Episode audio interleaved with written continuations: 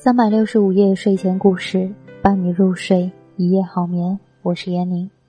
今天这一篇文章有点短，但是是我曾经看过并且让我印象比较深刻的一篇小短文。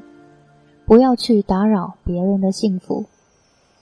上学时，一个女同学趁小长假到外地与男友小聚，听说她是坐了二十几个小时的硬座去的，同学忍不住说了句。我要是她男朋友，一定给她买卧铺。没想到此话传到该同学耳朵里，让她很难受。虽然幸福要靠每个人自己心里调节，但是自己也要学会不去惊扰别人的幸福。路边有一地摊，摆摊的是一个中年女人，一个中年男人骑着自行车过来送饭，他一下车就歉意的笑道。对不起，来迟了，饿了吧？女人抬起头，看到男人，眼睛里闪过一丝亮色，笑道：“不急，还早呢。”男人憨憨的笑笑，从自行车车篓里拿出饭盒，坐在女人身边，说道：“快吃吧，不要凉了，我陪你一起吃。”这时，地摊前走来了一个中年大嫂，她将头伸向女人的盒饭里。发出惊讶的叫声：“哎呀，我的大妹子啊，你可真苦啊！你吃的这是什么菜呀？一点油水也没有，这怎么吃得下去呀？”说罢，嘴里还不住的发出啧啧叹气声，脸上露出讥讽的神色，扭着肥胖的身子走开了。女人端着手里的盒饭，愣愣的望着胖女人的背影，眼睛里噙满了泪花。那眼泪吧嗒吧嗒的滴落到手中的饭盒里，身旁的男人眼眶也红红的，捧在手里的盒饭再也没有情趣吃上一口了。周遭的气氛仿佛顿时凝固了似的，让人透不过气来。儿子考上了大学，虽然是一个普通的大学，但是全家人依然感到很快乐、很幸福。一点没有感觉到有什么遗憾的。父亲对儿子说：“儿子，你比你爸和你妈都有出息。我只上了小学三年级，你妈才小学毕业，你在我们家可就是状元了。”儿子羞涩的笑了，笑得很甜，很舒心。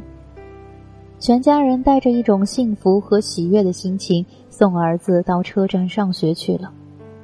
突然，有人拍了他一下肩膀。他一看，原来是自己的一个熟人，也来送儿子去上学。熟人问：“你儿子考上什么大学？”他刚说出校名，熟人脸上立刻露出惊讶的神色，说道：“你儿子考的这是什么个大学啊？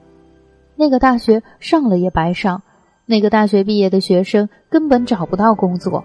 我儿子可比你儿子强多了，他考的可是名牌的大学，毕业了。”人家单位都抢着要，月薪最少八千块嘞。熟人的脸上露出轻蔑的神色，说罢转身走了。他们望着熟人一家远去的背影，目光一下子暗淡了下来。刚才一家人的幸福和甜蜜，被熟人叽里呱啦的一顿连珠炮似的自问自答荡然无存，心从火热降到冰点。再看帅气的儿子。眼睛里也噙满了晶莹的泪花。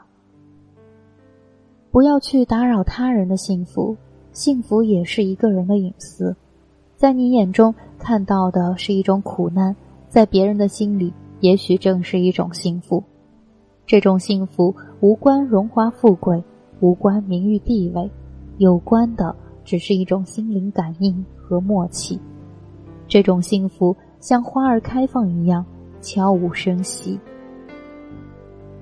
但却将馨香在彼此心田里缠绵涟漪，化作了生命中的一种永恒和地久天长。文章题目叫“不要去打扰别人的幸福”，希望这篇文章也能够让正在收听我们节目的听友能够有所感悟。有时候我们觉得的不幸，其实在他人眼中。是一种幸福，所以不要因为自己的一时口快，逞口舌之快，去伤害到别人的幸福感。这里是桑子电台的三百六十五夜睡前故事，感谢聆听，再会。